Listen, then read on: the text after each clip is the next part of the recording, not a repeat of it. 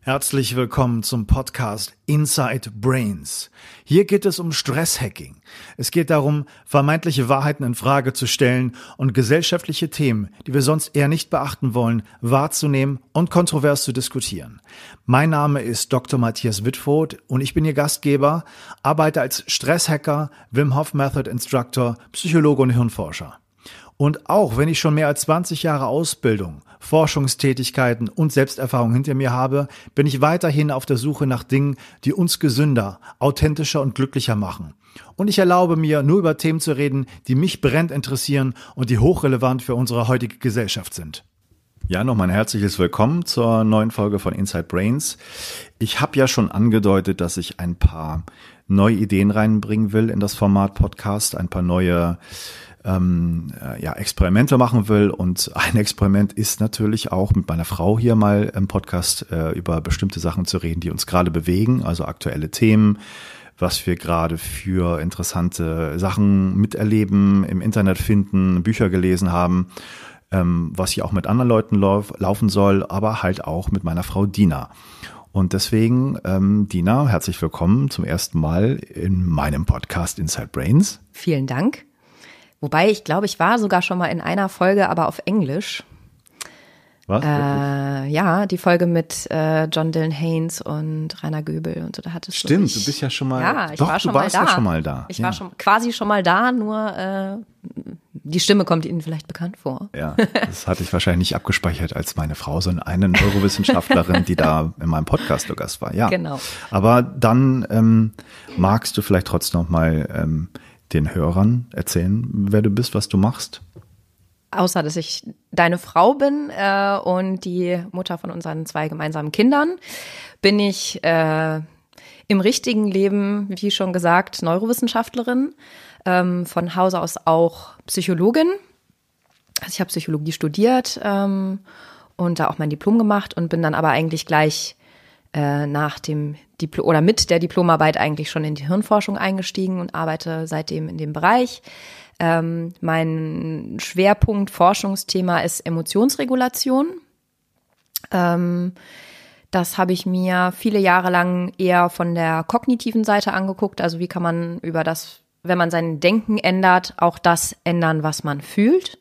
Das funktioniert ja auch ganz gut, aber mittlerweile geht auch die Forschung dahin, äh, wo die Klinik oder die Erfahrung äh, schon länger ist, nämlich dass man den Körper auch mit einbeziehen muss und habe da jetzt meinen Forschungsschwerpunkt ein bisschen geändert, auch noch viele Sachen zusätzlich nebenher neu gelernt, die mich eben weiter auf diesen Weg gebracht haben, wie zum Beispiel die Gokle-Methode, die ich die letzten Jahre unterrichtet habe, ähm, jetzt aktuell gerade aufgehört habe, aber natürlich begleitet sie mich immer noch in meinem Alltag. Die Gokle-Methode ist eine Methode, mit der man die Körperhaltung verändern kann, so dass sie wieder hinkommt zu dem, wie sie mal ursprünglich war.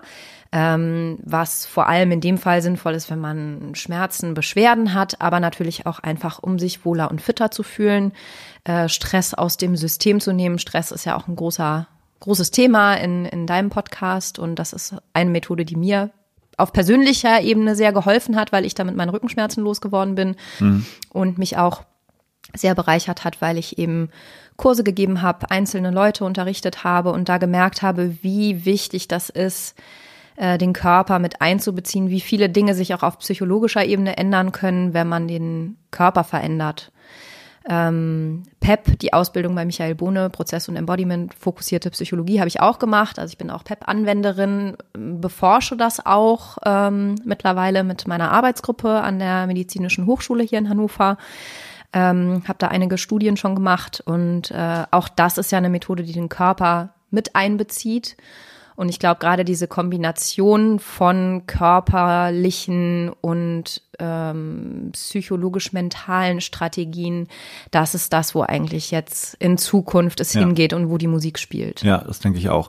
Ähm, wir, oder mein Ziel ist ja auch mit den Gesprächen so ein bisschen äh, dich als Hörer ähm, da so ein bisschen zu inspirieren, zu sagen, was, was ist für uns gerade aktuell, schau doch das dir auch mal an. Das ist irgendwie gerade sehr, sehr spannend, interessant, was da passiert. Ähm, du hast ja jetzt schon ein bisschen erzählt, was du alles so gemacht hast und ähm, ähm, ein großes Thema, was uns beide verbindet, inhaltlich ist ja auch so diese Sachen, die wir gerade miterleben, dass da ein, ein Schwerpunkt immer ist und eine Richtung zurück zur Natur. Also ursprüngliche Haltung hast du erzählt mit der mhm. Glockley-Methode. Was ich als Wim Hof Instructor mache, ist ja auch so ein bisschen zurück zur Natur, ursprüngliche Sachen wieder zu erlernen, Atemtechniken in die Kälte zu gehen, sich da der, den extremen Temperaturen auszusetzen und zu merken, der Körper kann das. Ähm, was ist sozusagen deine Idee noch dazu? Was gibt es da also gerade Sachen, die dich da beschäftigen, die auch damit zu tun haben? Ist das so ein Thema auch? Auf jeden Fall. Das begleitet mich auch eigentlich schon nicht nur durch die Gokley-Methode, ähm, sondern eigentlich ja seit ich das erste Mal schwanger geworden bin mit unserem ersten Kind. Ähm, damals habe ich mich viel mit Attachment Parenting beschäftigt. Also wie kann man äh, die Bindung zwischen Eltern und Kindern fördern? Da gibt es ja durchaus sehr unterschiedliche Ansätze. In unseren Breitengraden war ja so dieses autoritäre Erziehungsmodell lange Zeit sehr verbreitet, dieser preußische Disziplin äh, Kinder wurden mit Angst erzogen. Ähm, das ändert sich ja alles und äh, die Eltern heutzutage wollen das ja auch nicht mehr, ihre Kinder mit Angst zu erziehen, sondern sie als gleichwürdige Partner zu begreifen. Das ist ein Begriff, der von Jesper Juhl stammt, der ja sehr viel so zum Thema Gleichwürdigkeit, Kinder, gerade schwierige Kinder, also in Anführungsstrichen schwierige Kinder, also eigentlich eine schwierige Beziehung zwischen Eltern und Kindern ähm, gemacht hat und da viele, viele Leute positiv oder viele Kinder positiv beeinflussen konnte und deren Eltern. Das fand ich sehr, sehr spannend. Ähm, Aber ist das wirklich was Ursprüngliches oder ja, ist das eine neue Entwicklung? Na, das ist eigentlich eine Rückbesinnung zu dem, wie es mal war. Also wenn man sich andere Kulturen anguckt, und das macht die Gokley-Methode ja letztendlich auch, dass man ähm, schaut, wie machen das denn andere, die weniger Rückenschmerzen haben in dem Fall oder weniger ähm, Fehlstellungen der Füße oder so. Und im Fall von Attachment Parenting geht es halt so ein bisschen dahin zu schauen, auch wie machen das Stammeskulturen, die die es noch gibt und wie haben die das früher gemacht. Die tragen zum Beispiel ihre Babys die ganze Zeit, die tragen die auch sehr lange.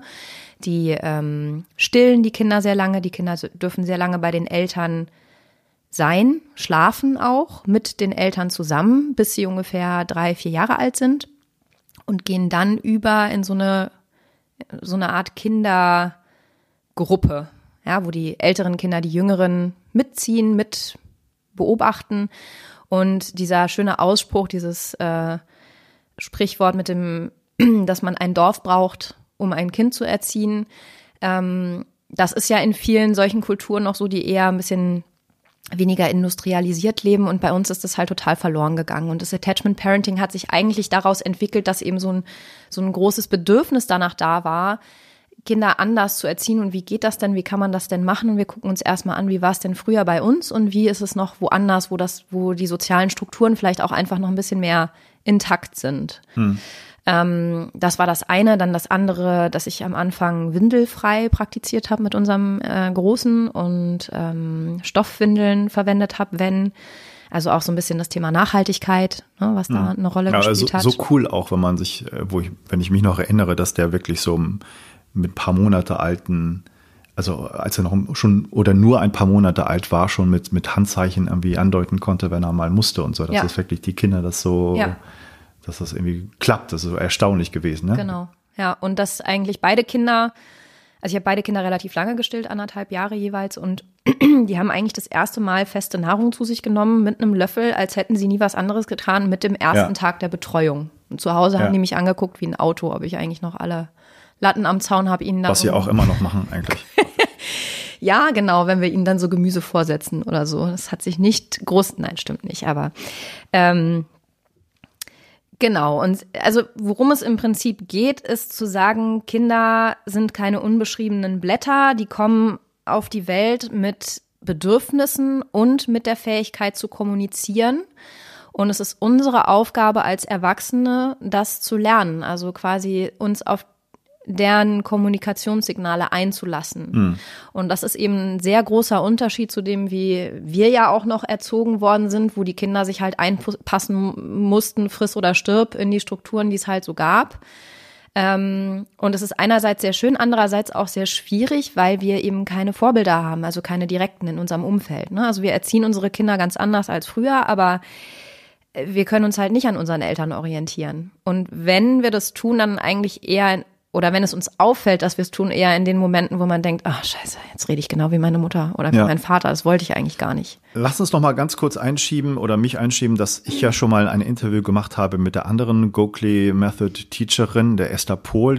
Das ist auch auf Inside Brains erschienen, schon vor einiger Zeit, da kann man noch mal nachschauen, ähm, wo man dann noch mehr erfährt, was die Methode eigentlich beinhaltet und dass man wirklich an einem Wochenende ähm, das lernen kann dass es eine Haltungsschule ist, was ein bisschen langweilig klingt, aber letztendlich geht es darum, dass Leute mit, mit unterschiedlichen Beschwerden auch da sind, lange Rückenschmerzen und so, dass man durch veränderte Haltung das erlernen kann, wie man liegt nachts, wie man richtig sitzt, wie man geht, wie man läuft und so weiter, ähm, dass sich das sehr, sehr schnell verändern kann und dass sie da total glücklich nach ein paar Tagen irgendwie merken, die Schmerzen gehen ja. weg. Genau.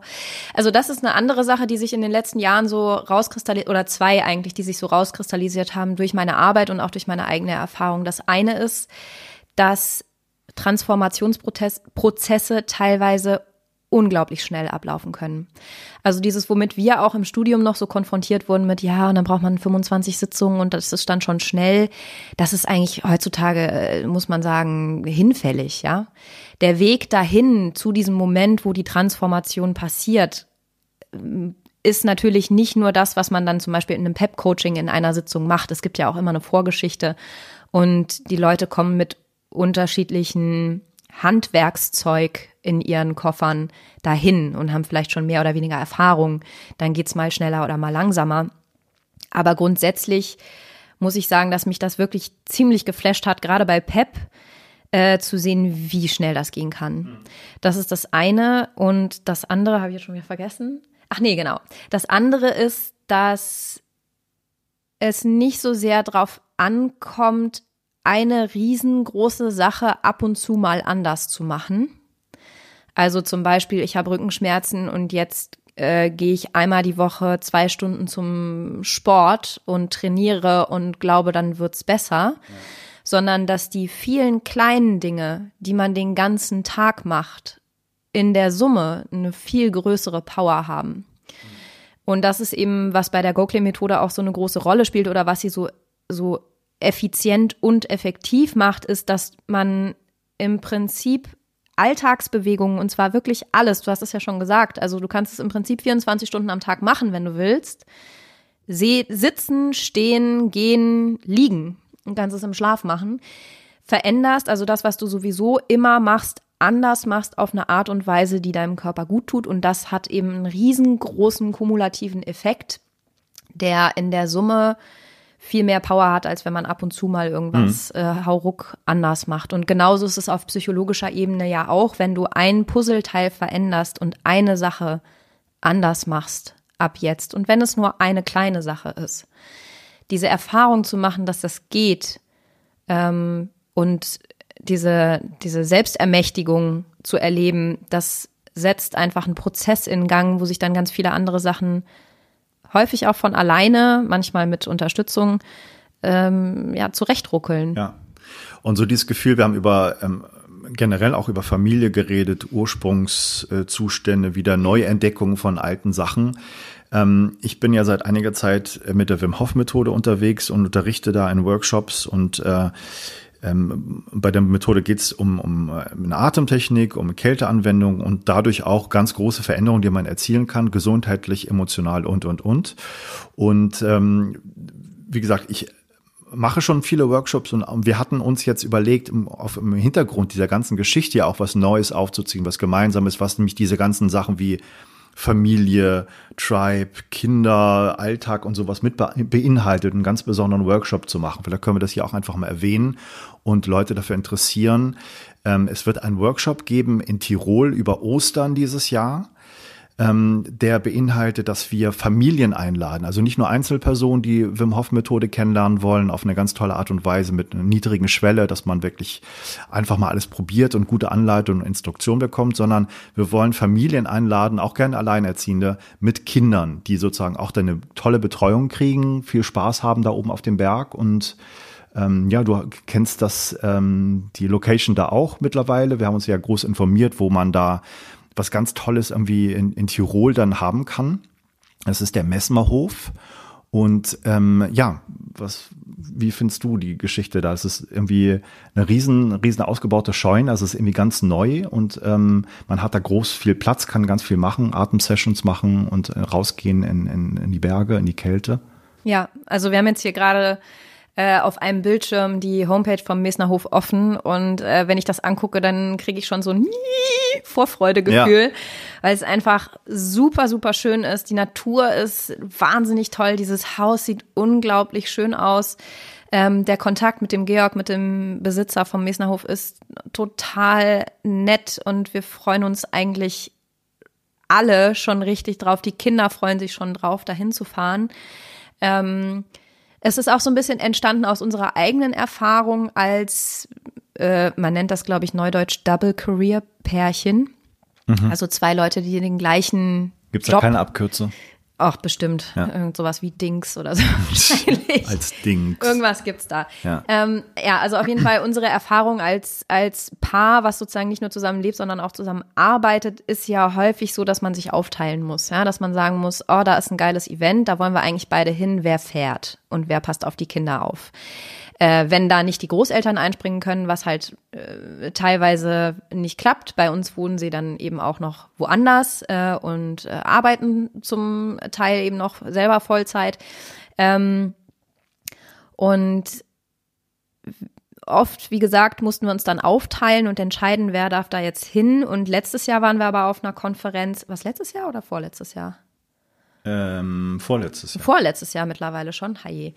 Ähm, wo es eine Kinderbetreuung gab und das auch okay war, wenn die Kinder mal dabei waren bei den Meetings und so weiter und so fort. Es war ein sehr organisches Miteinander, auch mit den Kindern, wo man nicht das Gefühl hatte, ja, ihr dürft die mitbringen, aber man soll die bitte nicht hören und sehen, sondern die durften da auch sein. Und das hat uns beiden, also von mir kann ich es auf jeden Fall sagen, sehr, sehr gut gefallen. Das fand ich eine ganz andere Atmosphäre, als ich das von anderen Konferenzen kannte.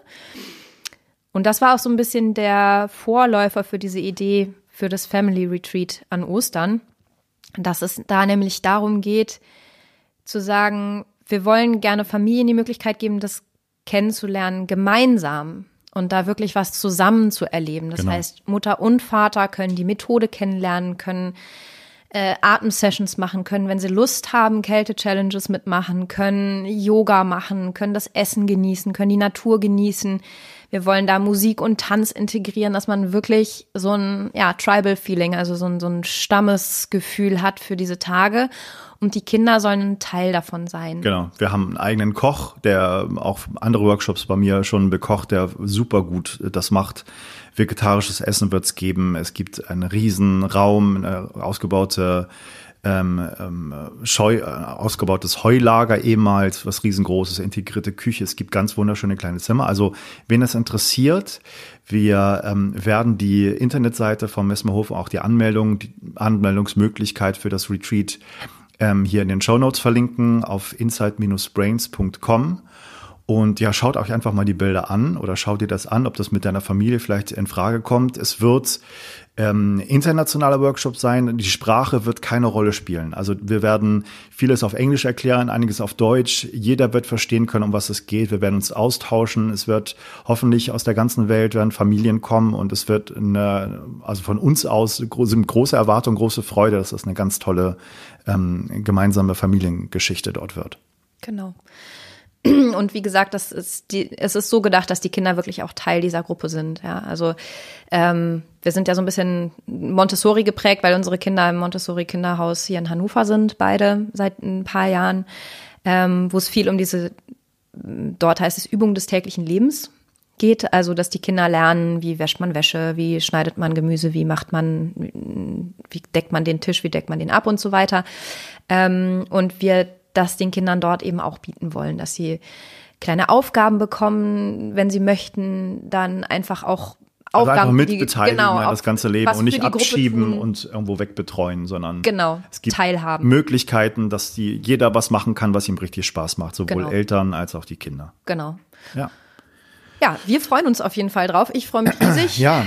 Und ähm, ja, Ja, es wird, wie gesagt, in Tirol sein, in, in Steinberg am Rohfahren, äh, in Österreich und äh, über Ostern. Ähm, Gründonnerstag fängt's an, Ostermontag hört's auf. Und ja, wir laden alle herzlich ein, da mal reinzuschauen und sich die Seite anzuschauen, das Angebot zu betrachten und äh, ja, am besten sich schnell entscheiden.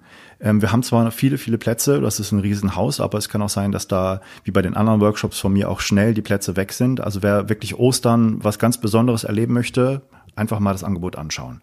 So, und jetzt lass uns noch mal über aktuelle Sachen reden, die uns gerade betreffen. Das soll ja jetzt auch so ein bisschen eine Inspiration sein, noch mal zusätzlich zu Sachen, die uns gerade durch den Kopf gehen, die uns gerade interessieren. Was, was bei dir? Also ganz aktuell, gerade jetzt gestern und heute, habe ich ähm, ein paar Vorträge geschaut von Jack Nasher. Mhm. Der ist Wirtschaftspsychologe und ähm, hat eine Professur in München an einer privaten äh, Wirtschaftsuni und ähm, macht hauptsächlich so Workshops in Verhandlungstechniken. Da hat zwei Bücher geschrieben, glaube ich, oder mehr. Also auf jeden Fall zwei, von denen ich weiß. Das eine geht darum, wie man Lügen entlarvt und das andere geht darum, wie man einen Deal macht, bei dem man das bekommt, was man selber will und der andere auch das bekommt, was er will.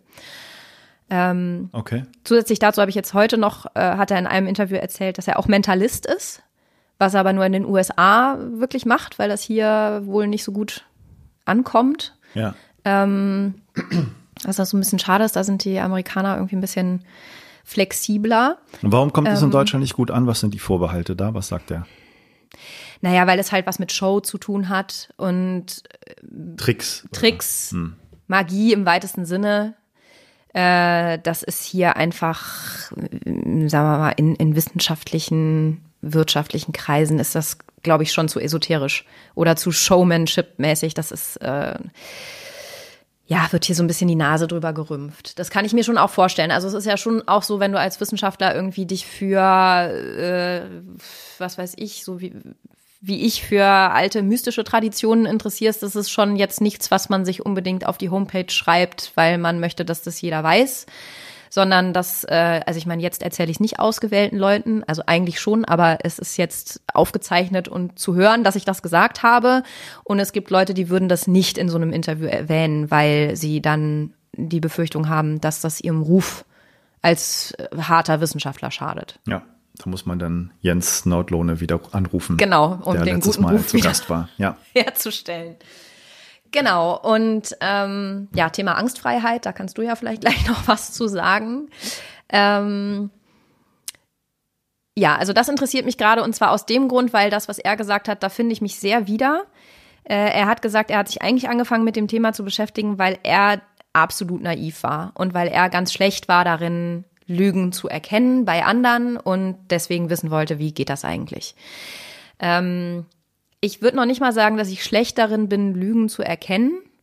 Aber ich achte normalerweise nicht darauf, weil ich aufgrund meiner Naivität oder Menschenfreundlichkeit, Optimismus, wie auch immer man das nennen will, eigentlich grundsätzlich erstmal nicht davon ausgehe, dass mich irgendjemand belügt. Mhm. Äh, was vielleicht im normalen Umgang ja auch durchaus eine okay oder gesunde Einstellung ist, aber zumindest in Verhandlungssituationen, wo es um irgendwas geht, ähm, kann einem das ja doch ein bisschen zum Nachteil gereichen. Ja, ja. damit beschäftige ich mich gerade und das finde ich sehr spannend. Okay, ich habe gerade schon mal geguckt, die Bücher, ich, hat, ich sehe hier vier Bücher, die er geschrieben hat. Mhm.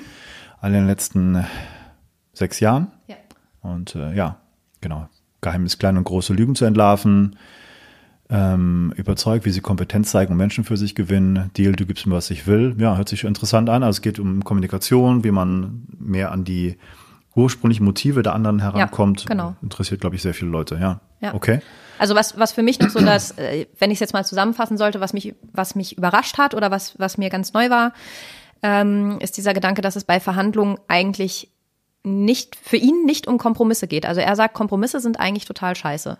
Weil es eigentlich eine Beide verlieren Genau, beide verlieren. Es ist eine Lose-Lose-Situation. Jeder muss ein bisschen was abgeben von dem, was man will. Und häufig verhandeln die Leute eben um Positionen. Das heißt, äh, ich will das, du willst das, aber eigentlich gibt es noch ein Interesse, was dahinter steht und das wird halt viel zu selten beleuchtet, weil man häufig, wenn man das dahinterstehende Interesse kennt und die Position nicht so wichtig ist, ähm, eine Lösung finden kann, die beide Interessen die beiden Interessen gerecht wird, äh, sodass beide aus der Verhandlung rausgehen und sagen, ey, wow, super, hätte ich nie gedacht, dass man das hinkriegt. Ja, okay. Und damit möchtest du dich in Zukunft auch mehr beschäftigen. Das ja. heißt, ich muss auch irgendwie aufrüsten, damit ich da er nicht. Ja auch, er gibt ja auch Seminare. Damit ich nicht auch noch im Haushalt helfen muss. oh Gott, wo kämen wir da hin? genau. Ja, okay. Und ähm, wie ist es bei dir?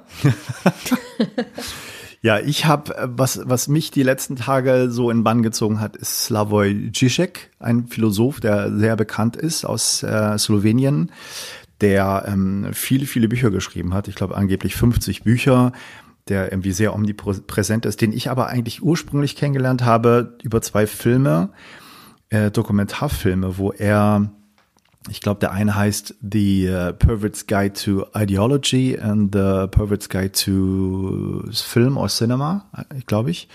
Ähm, und da ist er so, stellt er praktisch die, die, ist eine Umgebung dieser Filmszenen, die da mal dargestellt werden aus Filmklassikern und Filmszenen, wo er was zeigen will und erklärt dann ganz viel über unsere heutige, äh, heutige Gesellschaft und was da damals bei diesem Film eine Rolle gespielt hat. Und das finde ich eine, eine, die besten Dokumentarfilme mit über Film und, und Ideologie, die es überhaupt gibt, finde ich. Und äh, auch das macht er auf der Grundlage von Psychoanalyse also Jacques Lacan ist irgendwie sein, sein, sein großer Favorit und Marxismus und generell Kapitalismuskritik. Und das ist so fantastisch und der ist so ein krasser, ungewöhnlicher Typ, dass mich das total in den Band zieht gerade. Also der ist, ähm, ja, wie würde ich das sagen, der äh, zuppelt immer an sich rum, ähm, an die Nase, an den Kopf, der hat so ganz viele Ticks auch, redet sehr schnell und ähm, ist ein ganz, ganz seltsamer Typ, aber sehr faszinierend. Ich habe auch einige Diskussionen jetzt in den letzten Tagen gehört mit anderen Leuten und ich finde, die anderen Leute wirken immer total langweilig gegen ja, den. Stimmt. Ähm, der kriegt auch sehr viel Gegenwind von, von allen Seiten, so von rechts, auch linker politischer Seite was ich auch spannend finde und den interessiert das überhaupt nicht die Bohne. Der ist da so ähm, in dem Thema drinne, so leidenschaftlich und so wertschätzend allen gegenüber. Ähm, und selbst wenn der Beleidigung irgendwie da ähm, um sich wirft, klingen die immer nett. Also das ist so, Stimmt, ja. ähm, so ein bisschen Dame Edna. Von früher kenne ich das auch noch, so ein britischer ja. Comedian. Ähm, und ja, inhaltlich spannend finde ich gerade, ich habe noch gar kein Buch gelesen, das würde ich bestimmt nachholen. Also diese Dokumentarfilme sind unglaublich gut, wer als einzelne Filmszenen ähm, betrachtet, wie man sie vielleicht noch nicht betrachtet hat. Was mir noch so im Kopf rumgeht, ist der Film, den er da kurz erwähnt, auch einmal an einer, einer Diskussion, ähm, der Film über diesen König, englischen König, der stottert. Mhm. Erinnerst du dich noch an den Film? The King's Speech oder The so King's Speech, genau. Der ist ja auch Oscar prämiert worden und so. Er meint, der wäre total reaktionär. Und ich dachte, wieso, wieso das denn? Ja, pass mal auf. Die Erklärung ist super. Da ist einer, der ein Problem damit hat, König zu sein. Was ja eigentlich völlig nachvollziehbar ist und äh, da in ein System kommt mit den Werten, mit denen er eigentlich nichts anfangen kann und hat dann ein Symptom, was er zeigt, nämlich er kann keine Reden halten und stottert ganz großartig. Und der Film handelt davon, ihm das auszutreiben, um ihn in, System, in das System einzufügen, was letztendlich ja eigentlich eine, ja, eine quasi, quasi Umkehrung seiner Persönlichkeit ist, so ein ideologischer Gehirnwäsche. Und das wird als Erfolg verkauft. Also sehr, sehr spannende Interpretation. Ja, stimmt. Stimmt.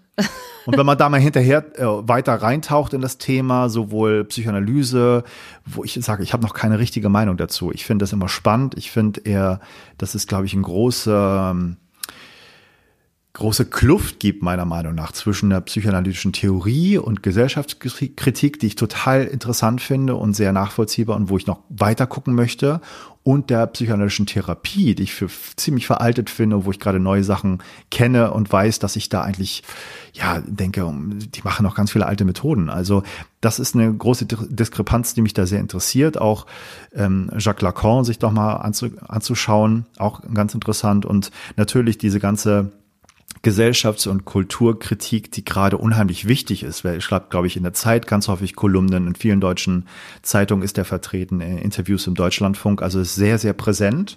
Und es lohnt sich, den anzuschauen, anzuhören. Ich glaube, viele Leute finden es sehr anstrengend. Ich finde ihn total faszinierend. Man kann es ja notfalls auch lesen. Wenn einem die, ja. der, die Sprache umhaut. Also es ist schon. Ich glaube, der ist sehr gut zu lesen. Was ich ja. gehört habe, ist der sehr interessant und hat sehr viele Anekdoten und Witze und, ja. und lustige Sachen, was für philosophische Kreise ihm natürlich sehr viel Kritik einhandelt. Ja, und äh, mich sehr positiv für ihn einnimmt, weil ich diese Art, Philosophie zu präsentieren, selbst wenn der Inhalt vielleicht interessant ist, die stößt mich so unglaublich ab, weil dafür bin ich, glaube ich, eine zu große Ulknudel. Das, äh, da langweile ich mich so schnell, dass ja. ich die interessantesten Argumente mir nicht anhöre, weil ich einfach äh, wegschnarche. Ja.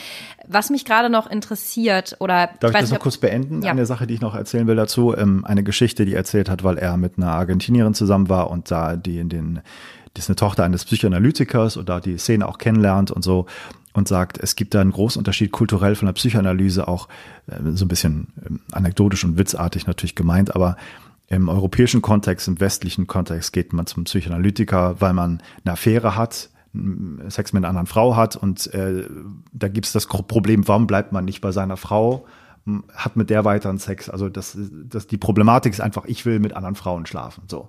In Argentinien sagen die, jemand, der nur mit seiner Frau Sex hat, der hat ein großes Problem. Warum gehst du nicht zur anderen? Was, was ist das eigentlich? Da stimmt doch irgendwas nicht. Also wird das kulturell genau umgedreht. Mhm. Fand ich sehr interessant. Ja, spannend. Was mich, weil du das gerade ansprichst mit dem, äh, warum hast du nicht Sex mit anderen Frauen und so, das ist, was für mich an der Psychoanalyse ganz ähm, interessant ist, auch im kulturellen Kontext, ist, dass es eine extrem männlich geprägte Wissenschaft ist. Also wenn man jetzt das Wissenschaftliche wirklich betrachtet. Psychoanalyse als Wissenschaft ist männlich geprägt, sagst du? Ja, würde ich schon sagen. Also für mich äh, so die, die großen Namen, die einem in den Kopf kommen, sind primär erstmal männlich. Und dass sie natürlich, also was, was mich jetzt, was mich interessieren würde, ist mm, kulturelle Einordnung von Psychoanalyse an sich, also die Art, wie Psychoanalyse betrieben wird oder die Schlüsse, zu denen mhm. man da gekommen ist, wie diese Methoden entstanden sind, sind ja auch in einer bestimmten, in einem bestimmten historischen Kontext entstanden und teilweise auch, naja, sagen wir mal, mit äh, grundsätzlichen äh, feministischen Ansichten nicht unbedingt kompatibel. Ja, weiß ich nicht. Also es ist schon interessant, dass du so sagst. Und da würde ich aber ein bisschen gegen argumentieren. Ich meine, wir kämpfen ja mit harten Bandagen und sind völlig humorlos in unserer ähm, Unterhaltung meistens. Ähm, also klar, Freud ist eine männliche Figur. Es gibt Adler, es gibt Jung, sind auch Männer, aber es gibt Melanie Klein, es gibt seine Tochter Anna Freud, die auch dann viele von der weiblichen Perspektive wieder reingebracht hat. Wissenschaftlichkeit und Psychoanalyse ist ja eh ein großes Problem, was die ja selber sehen und auch vielleicht nicht so akzeptieren, dass das so reinpasst in die Formel der Wissenschaft von Replizierbarkeit und äh, evidenzbasierten ähm, Prozessen. Ähm, aber das, was du so ansprichst, das, das kann man schon, da gibt es schon einige Sachen und da, das interessiert mich auch, da bin ich noch nicht so tief eingestiegen. Was ist eigentlich die Grundlage der Bedingungen, dass die Psychoanalyse entstanden ist? Das, äh, ist das wirklich so im viktorianischen Zeitalter, dass die Sexualität so unterdrückt war? Dass sozusagen Freud das da irgendwie aufgerollt hat und dass es, wie ist es jetzt heutzutage, ist, ist die Frage. Und da gibt es schon, glaube ich, Anhaltspunkte zu sagen, Freud tickte da vielleicht auch ein bisschen anders. Ähm, und da gibt es viele Aspekte, die vielleicht nicht so bewusst und klar sind. Ne? Viele neue Entdeckungen, wie Freud da auch agiert hat, auch äh, abschätzig seinen Klienten gegenüber. Mit dem Gesock sozusagen kann man eh nicht wirklich arbeiten und die würden sie nicht verändern, so in dem Tenor. Und andererseits, glaube ich, gibt es auch schon viele, viele Untersuchungen, die zeigen, die, die Menschen im viktorianischen Zeitalter in vielen, vielen Bereichen waren sehr sexual aktiv und nicht unterdrückt und hatten wahrscheinlich Sachen ausgelebt, die heutzutage nicht mal mehr gemacht werden würden. Ja. Und ich glaube, die Prostituiertenrate in London war um 1900 rum so hoch wie in keiner anderen Stadt jemals, auch heutzutage nicht. Ja. Also da muss so man, glaube ich, nochmal viel Untersuchungen machen und, und nochmal ja. genau hinschauen. Es hat sich ja, glaube ich, so ein bisschen umgekehrt. Damals hatte man viel Sex und hat so getan, als hätte man es nicht. Heute tut man so, als hätte man viel und hat wahrscheinlich weniger. Ja, möglich. Ähm, dafür habe ich jetzt keine empirischen Belege. Ich habe den, den Begriff Wissenschaft, glaube ich, auch ein bisschen unpräzise benutzt. Ähm, damit meine ich jetzt nicht unbedingt nur empirisch evidenzbasierte Wissenschaft, sondern auch Erfahrungswissenschaft, so wie die Psychoanalyse ja auch entstanden ist. Ich will das auch gar nicht diskreditieren, obwohl ich evidenzbasierte Wissenschaftlerin bin, das damit mein Geld verdiene. Glaube ich, dass gerade diese diese Kristallisation von Grundprinzipien und die Mustererkennung über die Erfahrungen, die Freud ja auch oder Jungs Arbeit geleitet haben, einfach viele Leute zu behandeln und zu gucken, was sehe ich denn für Muster, dass das äh, absolut valide ist und für mich auch eine Form von Wissenschaft darstellt. Ähm, weil du dafür eben eine große Expertise brauchst, um das überhaupt hinzukriegen. Das ist das eine. Das andere ist auch nicht, dass ich, also ich, mir ist klar, natürlich gibt es auch ähm, in der Psychoanalyse Frauen, die eine weibliche Perspektive reingebracht haben, wie du gesagt hast, aber es ist halt primär die ersten drei Namen, die einem dazu einfallen, ist keine Frau dabei. Damals war es vielleicht auch noch nicht unbedingt üblich, dass Frauen in diesem Bereich überhaupt sich einen Namen gemacht haben. Also das meine ich einfach damit, dass es in einem bestimmten kulturellen Klima entstanden ist, wo die Rolle der Frauen sicherlich noch mal eine ganz andere war als heute und dass man das halt auch mit ähm, sozusagen in die Gleichung einbeziehen muss, wenn man sich darüber Gedanken macht, was hat die Psychoanalyse für Werkzeuge entwickelt und für Muster gesehen, in welchem Kontext sind die entstanden und inwiefern trifft das jetzt auf die Gesamtheit der Menschen zu und inwiefern ist es vielleicht auch eine sehr männliche Perspektive und ja nicht nur männlich, sondern eben auch von Leuten, die gesellschaftlich hoch angesehen, sehr gut gebildet waren, ähm, einen gewissen wirtschaftlichen Status hatten und deswegen, sagen wir mal, nicht unbedingt den Bevölkerungsdurchschnitt repräsentierten, was ja prinzipiell heute in der Wissenschaft immer noch genauso ist, wenn man mal ehrlich ist. Ja, ähm, und äh, da fällt mir gerade ein, äh, ein, Thema, was da auch eine Rolle spielt, über das wir auch diskutiert haben. Ähm, das gibt ja diesen äh, Vorfall gerade mit Tanja Singer. Mhm. Na, also das ist die, die Wissenschaftlerin, die ganz viel Meditation, äh, Empathie untersucht in Leipzig am Max-Planck-Institut, wo ich auch mal vor einigen Jahren war und meine Diplomarbeit, Diplomarbeit gemacht habe. Und Tanja Singer hat eine Arbeitsgruppe geleitet, war so, glaube ich, sogar Direktorin mhm. des Instituts. Vom Max-Planck-Institut, ja. Und jetzt gab es ähm, Zeitungsmeldung, dass die da quasi abgesetzt wurde, degradiert, eine Arbeitsgruppe jetzt in Zukunft leiten soll nach ihrer Auszeit, ähm, die irgendwie außerhalb des Instituts ist. Also eine große, ja, eine große, ähm, soll ich sagen, Schmach, ne? Also ja, aufs Abstellgleis ja, befördert, Abstellgleis, kann man sagen. Genau, weil ähm, ihr vorgeworfen wurde, dass sie mit den Mitarbeitern sehr, ja, ungünstig umgeht, ist Quatsch zu sagen, sondern sie hat wirklich da eine gemobbt. schwangere Mitarbeiterin äh, angefahren und gemobbt und das ist wohl öfter vor, vorgekommen. Das haben wohl viele Mitarbeiter dann ähm, berichtet und so, dass das Institut sich da gezwungen sah zu handeln. Es gibt noch eine andere Frau, die da auch eine Rolle spielt, vom äh, auch in München vom Institut, glaube ich, für Astrophysik. Hm. Und äh, wir haben darüber diskutiert, was ich äh, sehr interessant finde, ist, es gibt so die der Grundtenor gerade in den Zeitungen ist ja, wenn man diese Sachen liest, ja, das ist eine Frau, die sich mit Empathie und Mitgefühl und Meditation beschäftigt und die kriegt das nicht auf die Reihe. Was ist denn da los? Hat sie da nicht richtig ihre Inhalte gelernt? Was soll das überhaupt? Und du hast das was ganz Interessantes gesagt, nämlich das, warum sie gerade jetzt plötzlich zwei Fälle von Frauen. Mehr. Also ich glaube, in dem Artikel haben sie fünf Beispiele genannt, wenn ich es richtig erinnere. Und ich glaube, drei davon waren Frauen und zwei waren Männer, wo es darum ging, in der Wissenschaft wird viel mit so einer Atmosphäre von Angst gearbeitet und dass die Chefs äh, da so viel Macht haben über ihre Mitarbeiter, weil sie halt nicht nur deren Chefs sind, sondern auch ihre Qualifikationsarbeiten bewerten und so weiter und so fort. Ähm, genau, und der Punkt, der mir einfach ein bisschen sauer aufgestoßen ist, weil er in der Diskussion halt überhaupt nicht stattfindet, ist, ähm, Warum wird dieses Exempel statuiert an einer Frau? Ja, der Anteil von Frauen in diesen Positionen ist doch viel geringer als Männer. Ja. Wir wissen aus eigener Erfahrung, dass so ein Verhalten nicht ungewöhnlich ist, der Umgang mit Mitarbeitern in Machtpositionen, in Abhängigkeitsverhältnissen, zu Abhängigkeitsverhältnissen.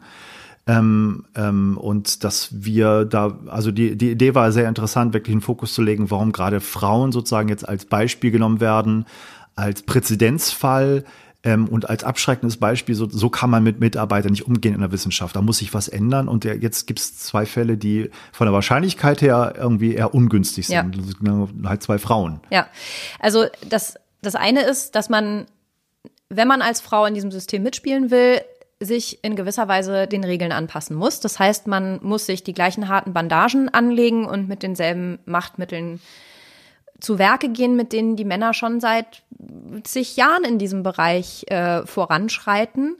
Ähm, wie du schon gesagt hast, so ein Verhalten von Seiten von, von Vorgesetzten in der Wissenschaft, das ist nun mal der Bereich, in dem ich seit vielen Jahren arbeite. Ich kenne mich in anderen Bereichen nicht aus, außer vom Hörensagen. Aber für diesen Bereich kann ich sagen, das ist mir jetzt nicht neu. Also das ist auch niemandem neu. Nee, und wir wollen es auch gar nicht entschuldigen, so, Nee, nee, dass das- es jetzt irgendwie blöd ist, dass gerade Frauen da ähm, in, an den Pranger nicht. gestellt werden und dass es vielleicht gar nicht gerechtfertigt ist. Wissen wir nicht. Da scheint was hinterzustecken, wenn da viele Leute das sagen. Aber die Frage ist ja, warum das jetzt gerade Frauen sind, die da in der Öffentlichkeit äh, degradiert werden und warum nicht so viele Männer, die mh, da genauso so ein Verhalten an den Tag legen. Das entschuldigt nicht das grundsätzlich, dass man Nee, das so nicht nicht. machen sollte und dass es nichts mit moderner Führungsqualität zu tun hat. Absolut. Also ich finde das Verhalten auch äh, absolut nicht tragbar und ich finde es auch richtig, dass das Max-Planck-Institut da äh, durchgegriffen hat. Was ich allerdings, was sozusagen der Punkt für mich ist, ist, warum greift man nicht schon viel länger bei all den anderen, die das auch machen, männlichen Chefs, genauso hart durch. Das ist der Punkt, wo ich denke, da ist eine Frau, die forscht dann dooferweise auch noch zum Thema Empathie.